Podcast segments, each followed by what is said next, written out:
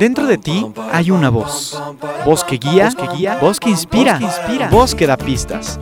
Ya está aquí Marisa Gallardo, tu coach de vida, en Voz con Alas, la voz que te impulsa a volar. Comenzamos. Hoy me levanto sin pensar, voy a dejarlo todo y luego yo pongo la mano en el aire, echo a volar sin complicarme la vida, disfrutar yo. Hola, vos escuchas, ¿cómo están? Soy Marisa Gallardo, la voz que te impulsa a volar y esto es Voz con Alas, el programa de la gente despierta. Estamos transmitiendo para todos ustedes desde la cabina con alas y hoy tengo una invitada que ustedes ya conocen, pero que me encanta que me acompañe en el programa. Ella es entrenadora personal de pensamientos y emociones y aparte es un ser humano maravilloso. Bienvenida Voz con Alas, Ana Checa, ¿cómo estás? Hola Marisita, encantada como siempre de estar aquí contigo. Pues yo feliz, Ana, porque sabes que hoy vamos a hablar, vos escuchas, pongan mucha atención. Bueno, primero les tengo esta pregunta. ¿Alguna vez se han sorprendido, se han cachado haciendo algo que en realidad no querían hacer? Algo así como a lo mejor quedarse a trabajar hasta muy tarde o ir a un evento al que no tenían ganas de ir o hacer algo que de plano no, no, no, no tenían en mente, pero que acabaron haciendo por alguien más, pero sin ganas, pero sin querer. ¿Les ha pasado? ¿A ti, Ana, te ha pasado? Mira, Marisita, te voy a contar algo. Yo creo que yo soy un alma vieja y resulta que desde que yo me acuerdo, yo tengo este, este problema que de verdad me afecta muchísimo cuando me dicen tienes que. O sea, de verdad siento que me están jalando de los pelos y hay algo en mí que dice tú no tienes que.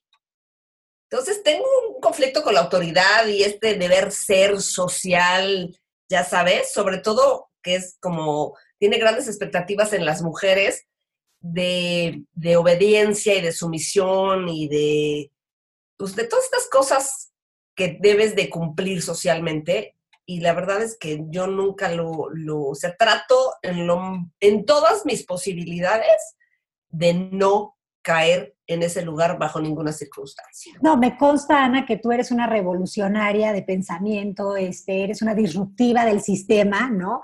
Y por eso creo que eres también la indicada para hablar de este, de este tema, ¿no? Porque cuántas veces no eh, diseñamos nuestra vida en función de lo que otros esperan de nosotros, desde niños. Por supuesto. Influenciados como por esas expectativas, ¿no?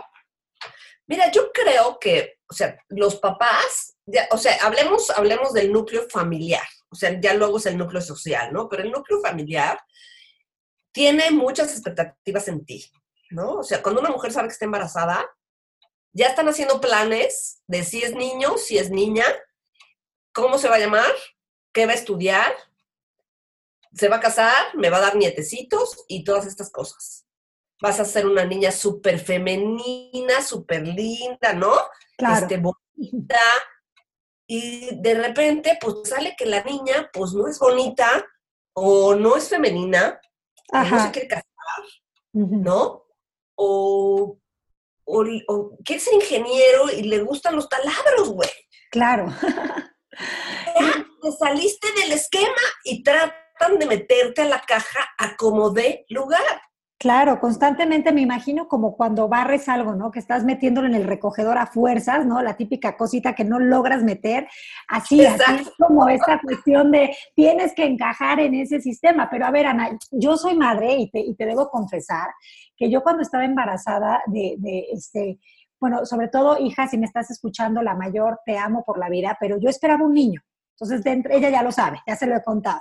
Entonces, yo esperaba un niño y cuando de entrada me dijeron es niña, yo ya ahí, hazte cuenta que como que sentí esta cosita de, de ah, caray, yo esperaba ni, niño, o sea, ¿cómo así, no? Como que no me salieron las cosas como yo pensaba. Ese fue mi pensamiento, estoy confesándolo aquí en, el programa, pero sí al, principio dije, ah, caray. Este, luego, claro que me imaginaba al bebé Gerber, ¿no? Ya sabes, este bebé este, divino, ¿no? Este peloncito, así como con unos ojos, este, azules, divinos. Obviamente la imaginación mía muy errada porque ni mi marido ni yo tenemos ese look, pero pues tú cuando piensas en bebé, yo pensaba en ese tipo de bebé, ¿no? Porque hasta ese punto estamos programados. Obviamente nació mi niña que hoy, o sea, la veo y la vi después de, de verdad, de poco tiempo ya la vi divina, pero cuando me la sacaron, yo dije, Ah, caray, unos ojos grandísimos pero abiertos, unos pelos parados pero chiquita. Bueno, pues ahí otra vez esta cuestión de voy a tener que vestirla muy bonito para que no vayan a decir que qué horror.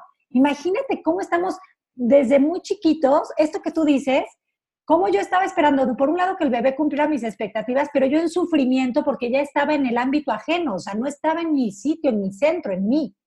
Claro, porque entonces, aparte de tus expectativas, son las expectativas sociales y culturales que esperan que todos los cuadritos estén palomeados. Y yo veo las expectativas como si las pudieras, yo si la pudiera dibujar, sería como un globo grande de color, ¿no?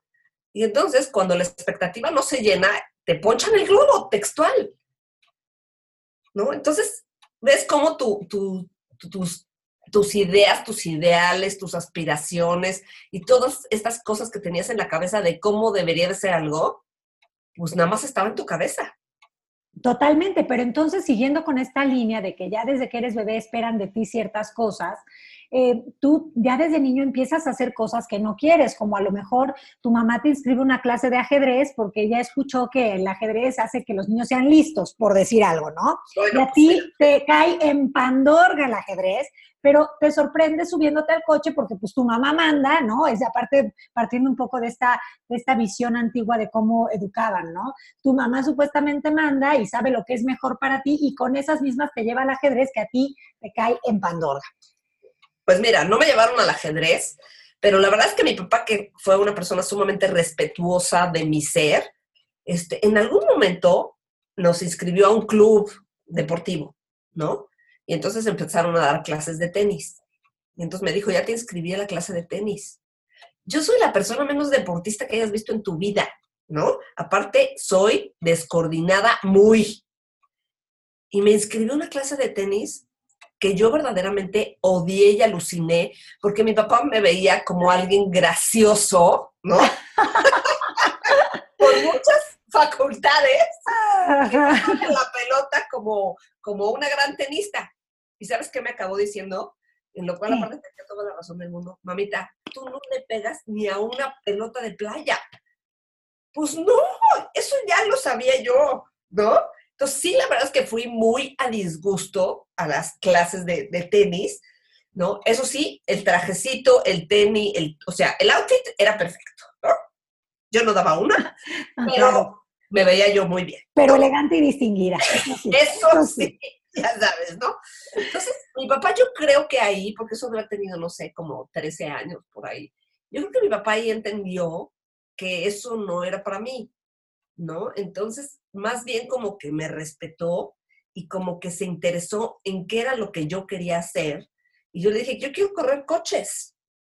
Y entonces, como abogado del diablo, me dijo, a ver, pero ya te pusiste a ver que si haces un rally, entonces tú eres mujer y que pues todos los que corren son hombres y entonces si te tienes que bajar a hacer pipí, este, pues no vas a estar lo más cómoda y este... Entonces como que me ponía todos los panoramas, pero finalmente siempre me apoyó después de las clases de tenis aprendimos todos, ¿no? Sí, pero bueno, por lo menos como que te escuchó y te hizo ver como los pros y los contras. Pero bueno, mi mamá también era esta mujer que, mamá también si me estás oyendo, sabes que te amo por la vida y en gratitud estoy contigo, pero me metió a clase de lo que te puedas imaginar. O sea, yo salía de la escuela y por si eso era poco, ya te fuiste al ballet, a la gimnasia olímpica, a inglés, a, de todo. Me gustaban ciertas de las cosas que me llevaba mi mamá, pero por supuesto que también la clase de matemáticas que me ponía, no, no la soportaba, porque realmente ella aparte era contadora y esperaba que yo contara igual de bien que ella. Y cero mi o sea, yo padecía y sufría, pero cuando eres niño, con tal de, llevar la fiesta en paz, de, que, de, agradar también, ¿no? Muchas veces, eh, pues cedes a ciertas cosas y bueno, también con bajo este lema de que las matemáticas te hacen falta en la vida, pues hice, por ejemplo, eso. Pero luego también ya saliendo del, núcleo familiar, los amigos, ¿no? Muchas veces para poder estar en amistad con alguien, em, te sorprendes haciendo cosas que no, que, no quieres hacer. O no sé si esto lo has visto tú en tu vida. Digo, ya sé que es muy acá, pero... Cuando yo estuve en la universidad, yo era muy, muy grillera y muy, muy política, ¿no? Entonces, entonces sí me sabía yo el gabinete completo y estaba yo, iba yo a las marchas y todas estas cosas que tiene uno cuando tiene esa edad, ¿no? Y entonces, pues cuando yo terminé la carrera, no sabía yo qué hacer y me fui, me fui a un viaje a Argentina y a, y a Brasil, ¿no? Y entonces, cuando regresé, mi papá me dijo, oye, ¿y qué vas a hacer? ¿Vas a trabajar o qué onda? Entonces dije, pues la verdad es que no sé en dónde quiero trabajar ni sé qué quiero hacer. Entonces yo había hecho un shopping muy bueno y hay que pensar en que uno tiene ciertas capacidades para algunas cosas, ¿no? Cosas que mi papá veía muy claramente. Y entonces me dijo, oye, ¿y si te dedicas a eso, a traer cosas para vender? Entonces, pues a mí me pareció magnífico, porque yo me iba una vez al mes a Argentina y me estaba yo una semana ya como reina, y regresaba yo y ponía yo precios de todo lo que vendía yo en el avión, y cuando yo llegaba a mi casa la gente ya me estaba esperando. Entonces, a los tres días yo ya no tenía nada, y yo ya nomás tenía que cobrar para ir a irme a hacer el siguiente viaje, ¿no? Entonces, yo empecé a hacer algo diferente, pero que no era para lo que yo había estudiado. Yo estaba feliz y encantada de la vida. Y entonces, un día, una muy querida amiga mía me invitó a cenar y me dijo que estaba muy decepcionada de mí, que porque ella esperaba mucho, que yo tenía capacidad para hacer grandes cosas y para cambiar el mundo, y que la verdad es que, pues que ella nunca hubiera esperado que yo ahora fuera chivera, ¿no? Y entonces yo con una gran calidad le dije, mamita, espera cosas de ti, no esperes cosas de los demás y de mí, por supuesto que no, ¿eh? Yo a la única que le tengo que llenar las expectativas es a mí. Claro. Y yo me la estaba pasando bomba, por cierto, ¿eh? No, bueno, estaba delicioso ir de viaje y luego andar de shopping, pues era todo tu look. Claro. Sí, no, qué maravilla. Pero es que así pasa, ¿no? A veces, este, para estar también en una amistad, pues como que, no sé, ¿no? Por ejemplo, nunca lo viví yo, pero sí estas cosas de las películas de que tienes que pasar por la novatada, ¿no? Y te tienes que hacer casi que rituales para, para poder pertenecer al clan, es otra vez hacer, hacer cosas que no quieres hacer, que tú por voluntad propia no harías, pero que te ves a lo mejor orillado, no porque estés orillado, porque crees que estás orillado a hacerlo. Pues mira, la verdad yo te voy a decir, ahí, ahí, justo con esta misma amiga, se casó. Y entonces, otra amiga del mismo grupo y yo no teníamos novio. Y entonces nos dice que no estamos invitadas a una despedida de soltera que le hacían porque era de parejas. ¿Te puedes imaginar? Entonces. Ah, caray. ¿Cómo sí, así? O sea, imagínate que yo no podía ir a la despedida de soltera de mi amiga porque yo no tenía un güey a quien llevar y era el requisito que era de parejas. Claro. Pues sí. Entonces ahí empezamos con la expectativa de tú, después de cierta edad, tienes que tener un novio que después se va a convertir en un marido, que después se va a convertir en el papá de tus hijos, y ya desde ahí yo pues empecé a no embonar, ¿no? Ya no encajabas en su sistema. No, evidentemente, pues la verdad es que sí me saqué, me saqué mucho de onda porque dije, a ver, ¿cómo es posible que para que yo vaya a algo de mi amiga, o sea, porque dijeras, no, era el asunto de su novio, no, de la mía, yo tengo que tener un güey que me valide. ¿Por? O sea, ¿Quién dijo? Exacto, pero te voy a decir una cosa, eso me parece que sigue siendo una ley no escrita, ¿no? Donde evidentemente, porque lo he oído y creo que alguna vez platicamos de esto, cuando tú dices, ay, fulanita, oye, es súper guapa, sí, oye, pero aparte tiene un puestazo, ¿no? Sí, pero aparte corre el maratón y es súper fit y, este, y también es vegana y, ¿no? Entonces es un, un estuche de monerías la mujer, ¿no? Ajá. Pero entonces oigo a otra mujer decir, sí, pero no tiene güey. Claro. Como, si todo tu trabajo profesional, emocional, intelectual, personal, tuvieras que tener un hombre que lo valide. Claro. Pero otra vez estamos saliendo desde este lugar de las creencias, ¿no? De que no vemos las cosas como son, sino como somos. Entonces, como que en función de las necesidades que cada quien se haya creado a sí misma y con ello expectativas, uno anda midiendo la vida de los demás. y es patético, pero creo que muchas veces eso es lo que pasa en, en esta sociedad, ¿no? Que, bueno, que hay ciertas normas, o no normas, pero ciertas cosas que parecen requisitos para poder ser un ciudadano notable o reconocido. No sé cómo explicarlo. Claro, pero aparte, aparte de todo, a ver, sabemos que esta parte de, de, la creencia madre de no soy suficiente, ya la traes ahí como metida, ¿no? Entonces imagínate aparte con esto, te llevan a, si no tienes como tu mente muy bien amueblada, como dices tú, o sea, como que sí te llevan a un lugar de, a ver, o sea, sí de verdad no soy suficiente porque yo debería de tener un hombre y luego tener un hijo o dos o tres y, y tener mi casita y mi perrito y mi camioneta. ¿No? Entonces, esas cosas son ahí cuando dices, híjole, no, yo creo que tenemos que tener una mente más abierta. Claro, y, también respetar que esa es una opción de vida si así lo quieres, pero no es la Por supuesto. No es la única si quieres ser Susanita, la de Mafalda, Ajá. ¿no? Y quieres tu casita con tus cortinitas y tu niñito y tu camioneta y siete perros y, eh, güey, está fantástico, de verdad. Pero que sea de verdad una vocación desde tu ser y no desde estoy llenando los cuadritos que me dijeron que tenía que llenar en la solicitud.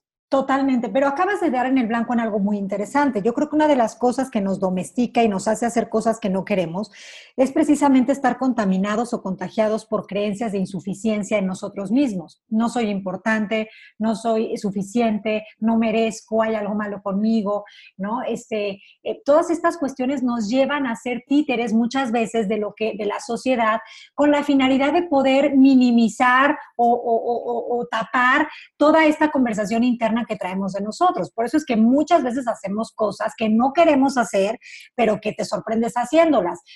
Y, bueno, desde esto puede ser como casarte, ¿no? Como meterte en un matrimonio en el que ni querías estar, o, estudiar una carrera que para nada era lo que querías, pero como todos han sido doctores en mi familia, yo voy a ser doctor, o como todos han sido abogados, yo tengo que ser abogado.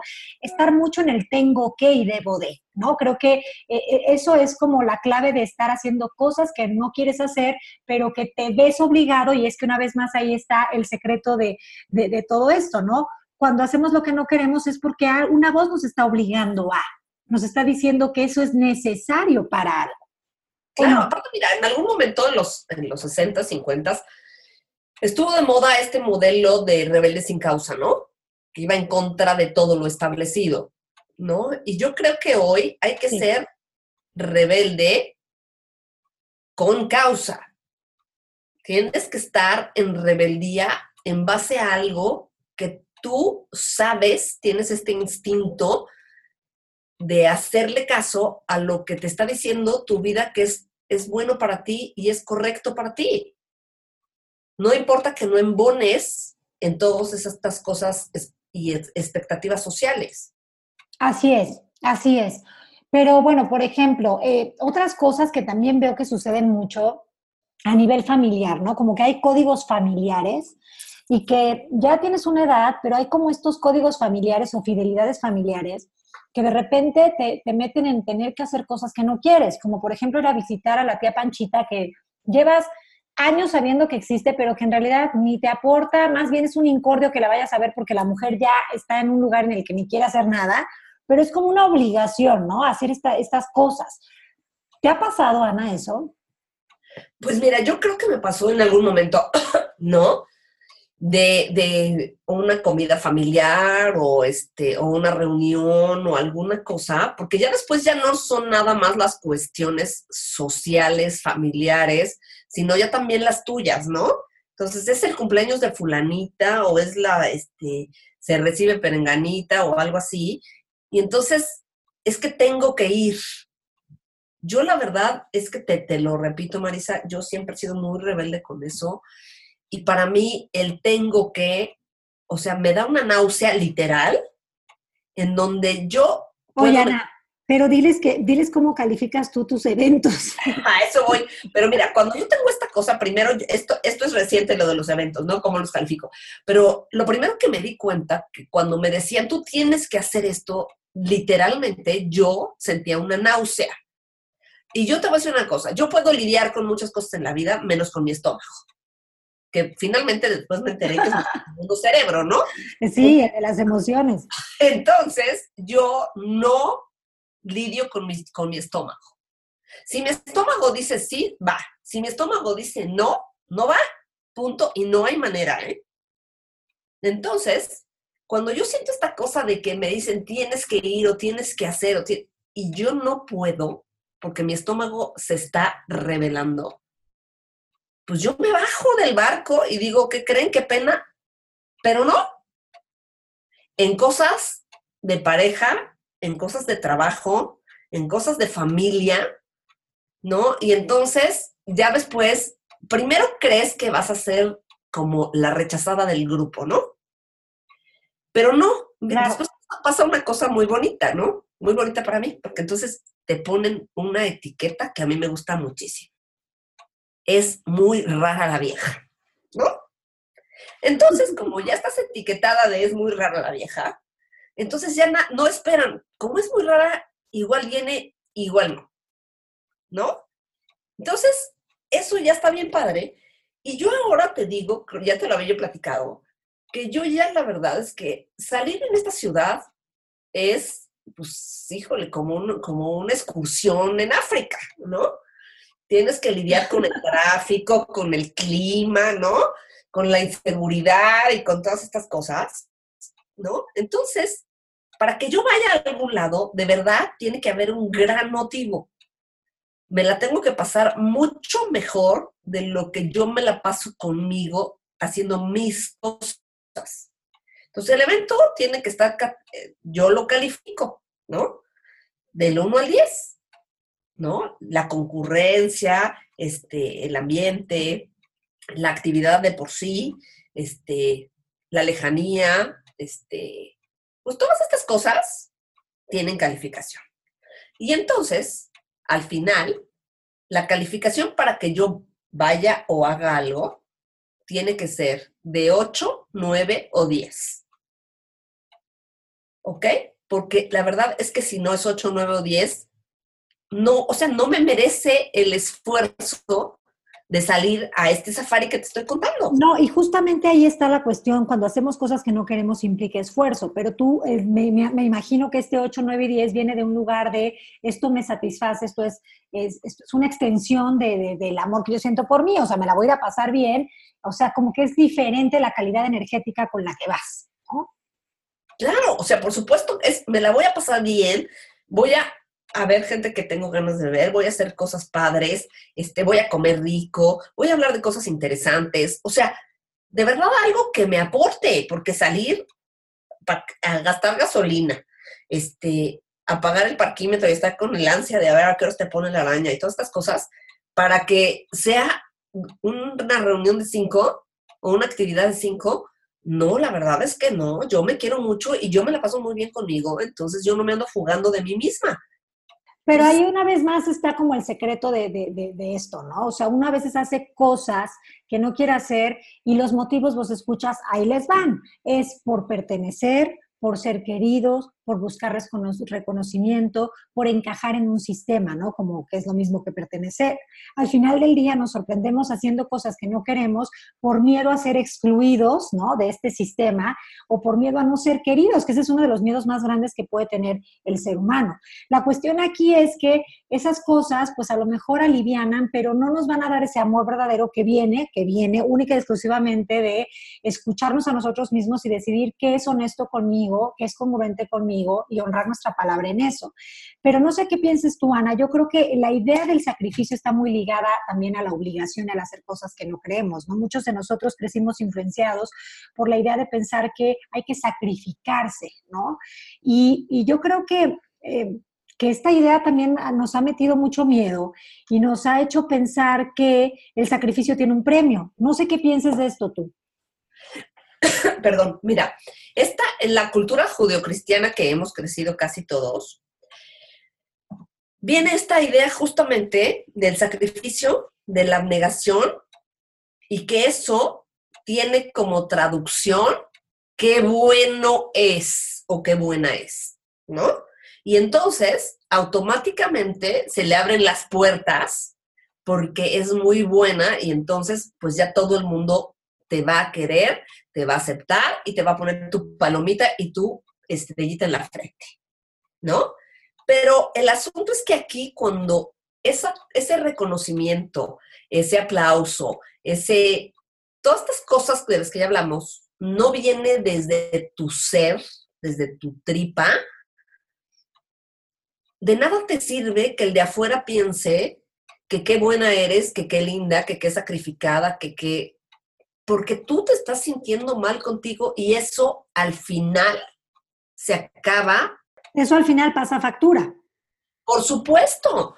O sea, si estás llenando las expectativas de otros, yendo a ver a la tía no sé quién, estudiando la carrera que no sé quién quiso, porque tu abuelito era doctor y tu papá también, entonces ahora tú también eres doctor. O te casaste con fulanito porque, no, mijita, ya es el último. O sea, ya es tu último tren que, no, Marisa, o sea, tú sabes, soy soltera por convicción, ¿no? No tengo hijos por convicción, pero eso, eso lo oí, tú no tienes idea cuántas veces. No es, ya no estás para escoger, ya no tienes 20 años. Es tu último tren, si no agarras este, te vas a quedar. Ajá. ¿No? Así como de sobra, ¿no? ¿No? No, qué cosa. Sí, no, no. No, es, te vas a quedar, ¿no? Entonces, o esta cosa de la tía quedada, ¿no? No se hace de nadie la quiso, tú imagínate nada más, ¿no?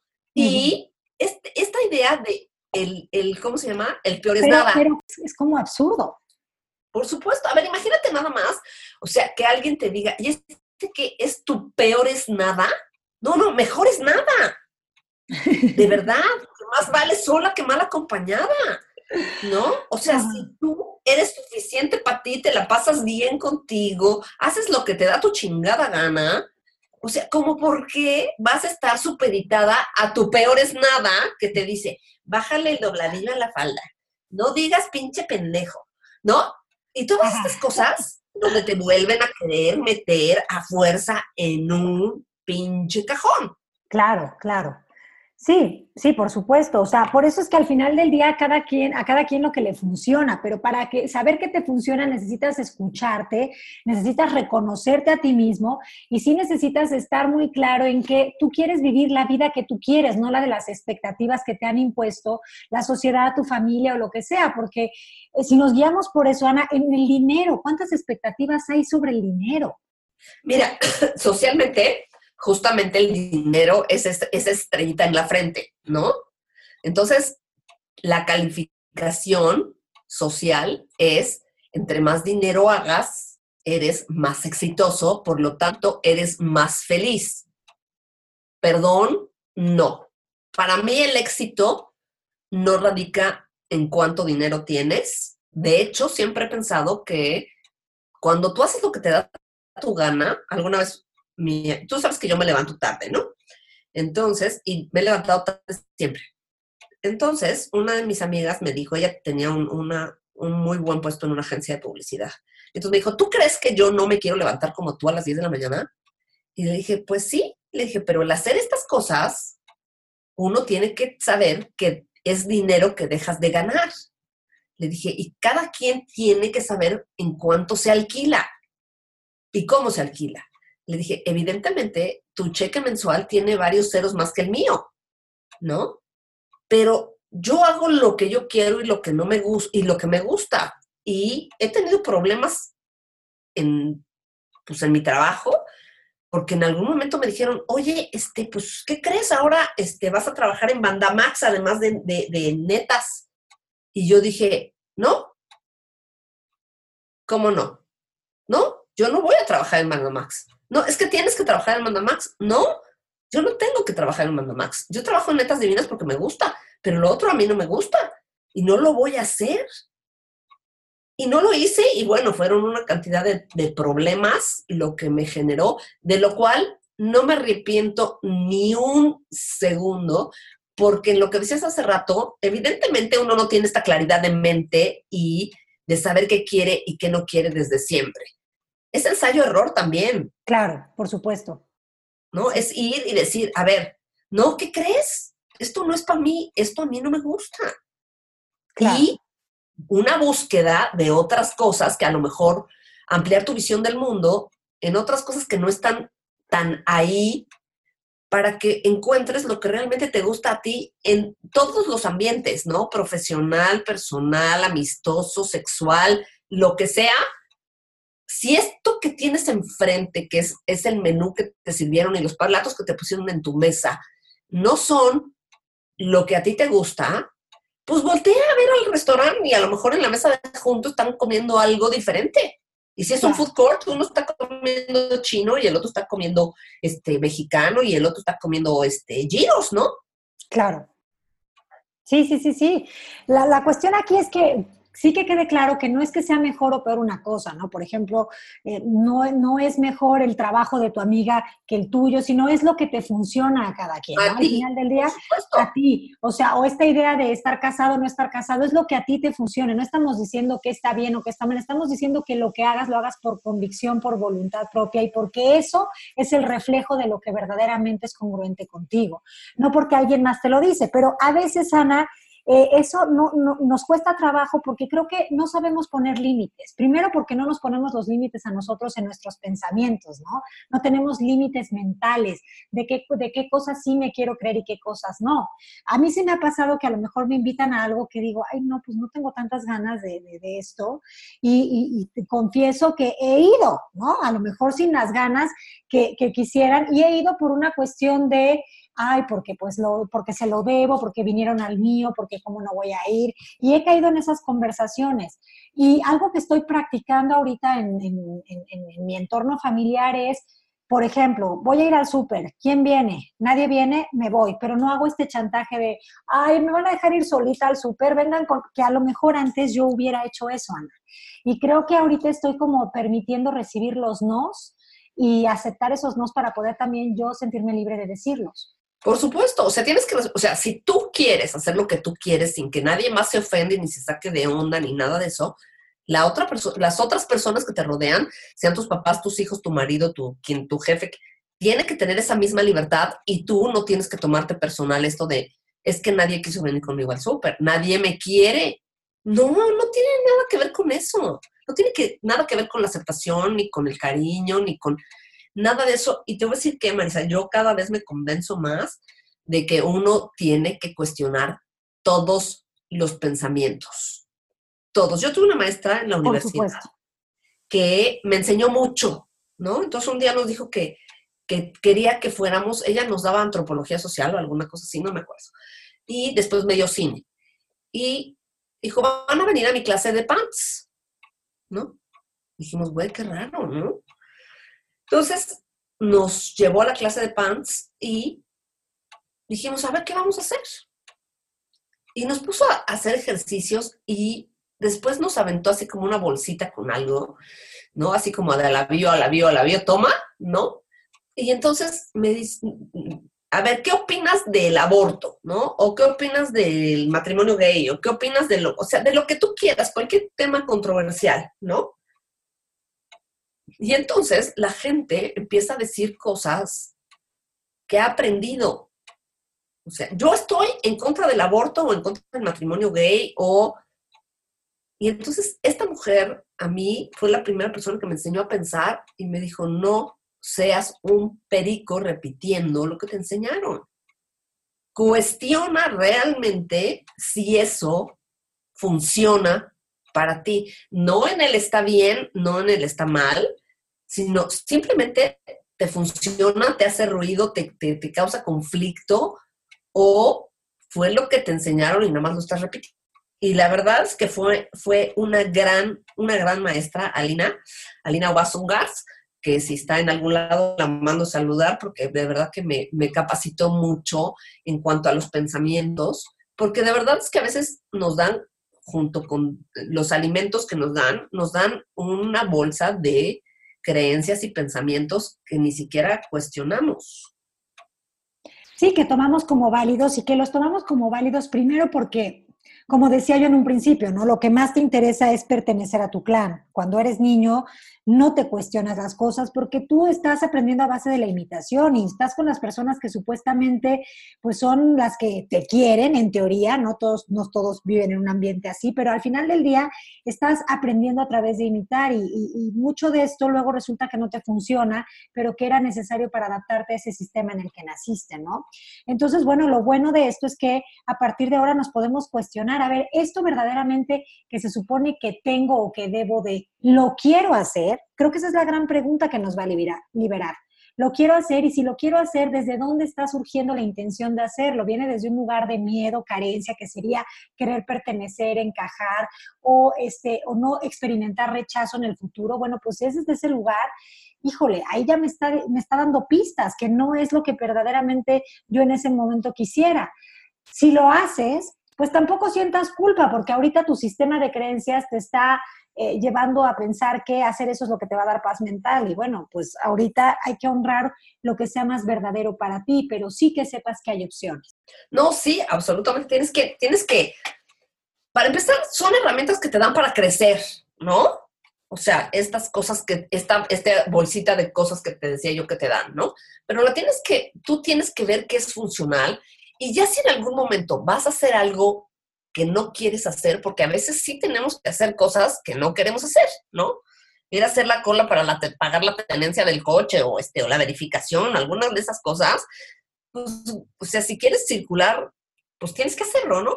Pero ahí entonces lo que funciona es ver los beneficios de eso, ¿no? Cuando vas a hacer algo que es tu actitud, pero ante todo siempre tienes la actitud. O sea, a mí lavar los platos o planchar no es algo que yo diga, hip, hip, hurra, la vio, la la bim, bomba, me toca pero tienes dos formas de hacerlo, o lo padeces o estás en ese momento sabiendo que esto tiene un beneficio. O mira, no estarte torturando tú a ti misma con este tape que se graba uno en la cabeza de y yo porque vine y yo no quería hacer esto, porque te voy a decir una cosa, luego aparte de todo, la vida es tan, tan bueno maestra, tan, tiene tan buen sentido del humor, que luego seguramente te ha pasado que fuiste a algún lugar al que no querías ir y te la acabaste pasando increíble. O sea, varias veces. Que tampoco, no, a mí también me ha pasado que dices, pero yo ni quería estar aquí, ni quería venir. Pero ya sí vas a hacer, eso es lo que te decía yo, la actitud y pensar, a ver, no tengo que, lo voy a hacer porque voy a ir a acompañar a mi amiga al hospital. ¿Por qué? Pues porque porque ella ha sido muy buena amiga y cuando yo la he necesitado, ella ha estado ahí para 20 mil cosas mías y esto es importante hoy para ella y es mi manera de decirle, te quiero, me importas. Pero a ella le encontraste un sentido útil a lo que estás haciendo, ¿no? O sea, yo, yo pienso que mientras encuentres un sentido útil que honre esta parte de, de extender pues ese cariño o ese amor que tengas por las personas, pues entonces ya valió la pena. Lo que no se vale es estar haciéndolo como por hacer, ¿no? Y luego estar quejándote, como bien dices tú, de que hiciste algo que no querías, cuando en realidad lo único que te llevó a hacer eso es el miedo al rechazo. Sí, o la culpa o 20 mil cosas. Si no lo quieres hacer de verdad, mejor no lo hagas. Pero si vas a estar cantándole a la gente el favor, porque luego esa es otra, mucha gente te dice, es que yo hice esto por ti. Ay, güey, o sea, si lo ibas a hacer y luego me lo ibas a echar en cara, mejor no lo hagas. Claro, no, no, no lo hagas porque entonces no, no me sirvió que ahorita saques el archivero de 1989, 1997, porque hay cosas que nadie nos las pide, pero si tú estás pensando que lo vas a hacer para luego cobrarlo, pues ya no estás en un lugar genuino. O sea, ya de entrada estás en un lugar de querer intercambiar eh, cariño, tiempo, y no se trata de eso, ¿no? Al final del día tampoco es eso, una amistad. No, una amistad o cualquier relación.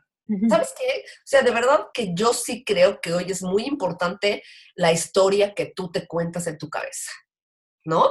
O sea, no es lo mismo ir a un lugar con este, este, pensamiento de yo no quería venir, pero tuve que venir, porque pues eres el cumpleaños de esta vieja y pues como ella ha ido todos mis cumpleaños, ni modo que yo no viniera, pero la verdad es que yo quería quedarme en mi casa en pijama, ¿no? Y, y esto me choca y esta vieja que se sentó junto de mí me cae muy mal, porque aparte, aparte de que te estás victimizando, le estás dando el poder a otras personas de que un momento en que tú deberías decidir si la pasas bien, mal, te quedas o te vas, otra persona te está echando a perder el momento. Ay, no hay que darle tanto poder a otras personas.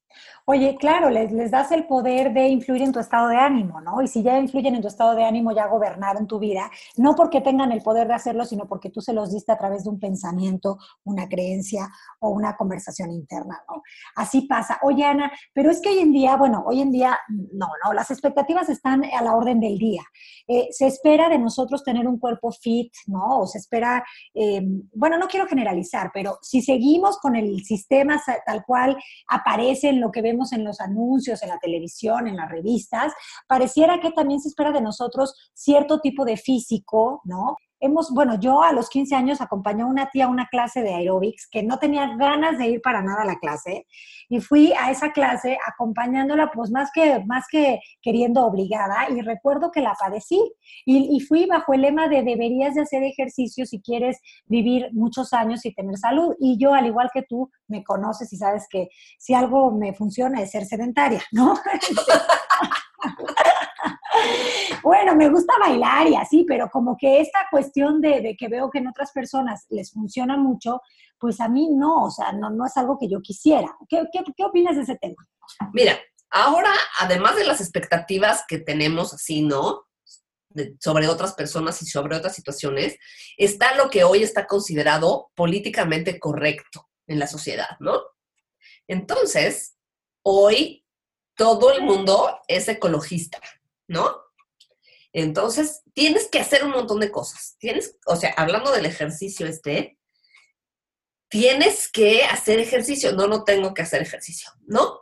Pero entonces, por eso hay millones de gimnasios que aparte pagaron el año completo y fueron las dos primeras semanas de enero por la culpa que tenían de lo que se tragaron en el Guadalupe Reyes, ¿no?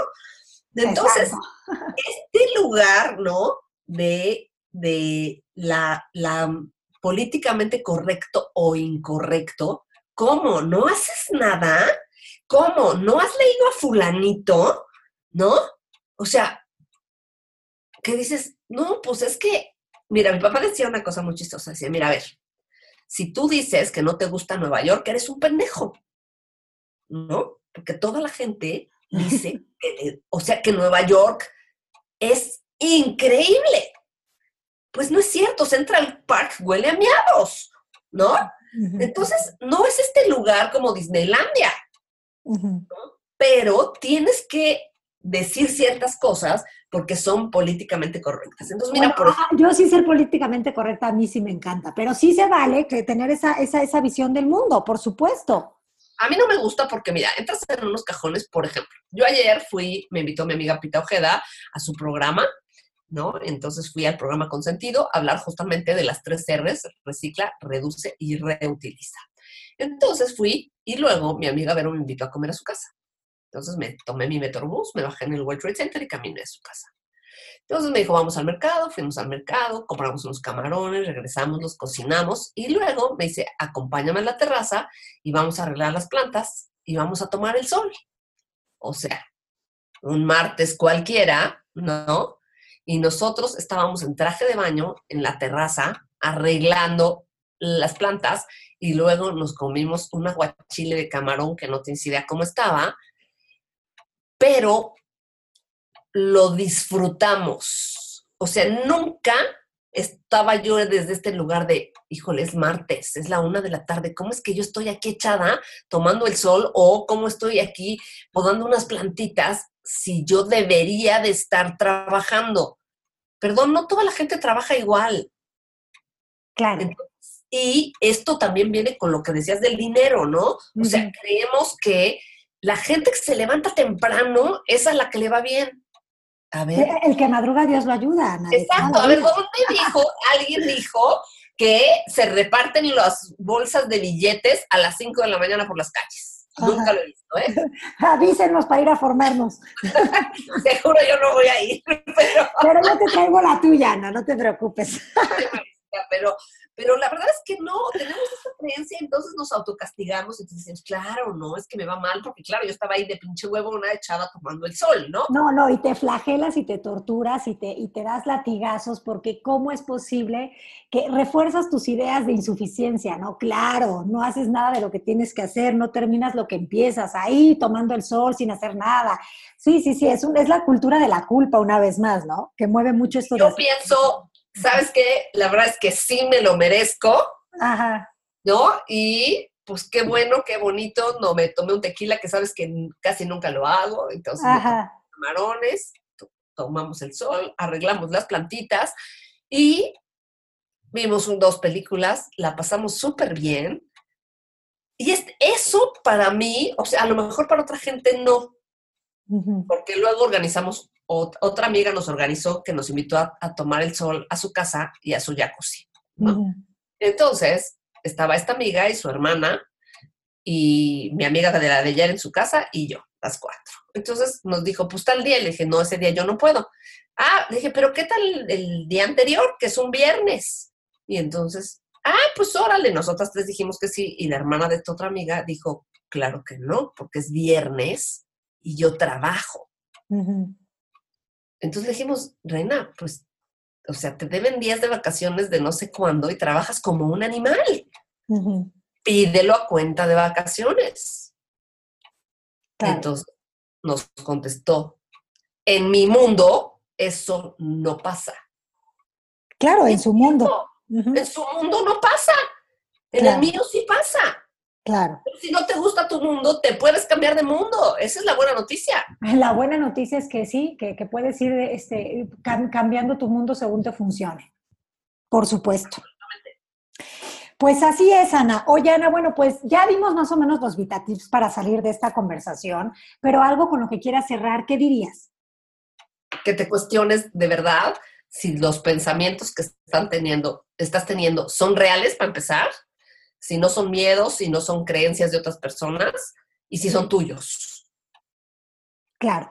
Yo lo que agregaría es básicamente que cada que vayas a tomar una decisión, veas de dónde está viniendo, cuál es la intención para eso. Si viene de un lugar de miedo o si viene de un lugar de congruencia contigo. Y a partir de ahí toma la, decisión que te dé más paz mental y que uses el poder de tu actitud para contarte el cuento que te funcione para realizar cualquier actividad, ¿no? O sea, lavar los platos o ir a la fiesta a la que tienes tantas ganas de ir. Al final del día todo está en tu actitud. Bueno, Ana, pues muchísimas gracias por habernos acompañado hoy. Creo que fue un programa en el que, en el que yo me la pasé muy bien. Me divertí muchísimo de estar contigo. Te agradezco mucho y vos escuchas, antes de que se despida Ana, tengo anuncios.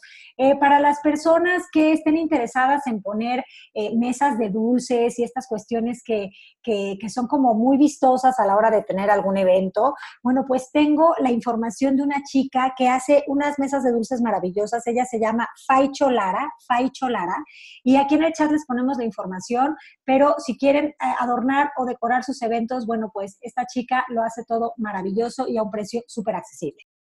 Así que ya saben, vos escuchas, si quieren tener eventos que ustedes puedan recordar, no solo por los buenos momentos, sino también por esos detalles, contacten a Lara en faicholara.gmail.com y también la pueden contactar al 55 5401 2040. La pueden seguir en las redes sociales como arroba faicholara, F-A-I-C-H-O-L-A-R-A. Les garantizo que les va a encantar. Ana, gracias. Gracias a ti, Marisita, feliz, como siempre me la paso muy bien contigo, sabes que te quiero mucho, que eres de mis personas favoritas, eres una vieja súper chingona y con de las mejores actitudes que he visto. Pues Ana, yo no puedo más que repetir lo mismo hacia ti, porque tú también me caes muy bien, me encanta que seas este, tan, tan tú, ¿no? Y que seas con eso un ejemplo de que hay que ser libres en este mundo. Te mando muchísimos besos, vos escuchas, nos escuchamos el próximo miércoles en punto de las 12. Y volando se fue voz con alas, pero pronto regresará, pues la voz interior nunca, ni por un instante, deja de susurrar. Nos escuchamos el siguiente miércoles en punto de las 12 del día en Voz con Alas, la voz que te impulsa a volar.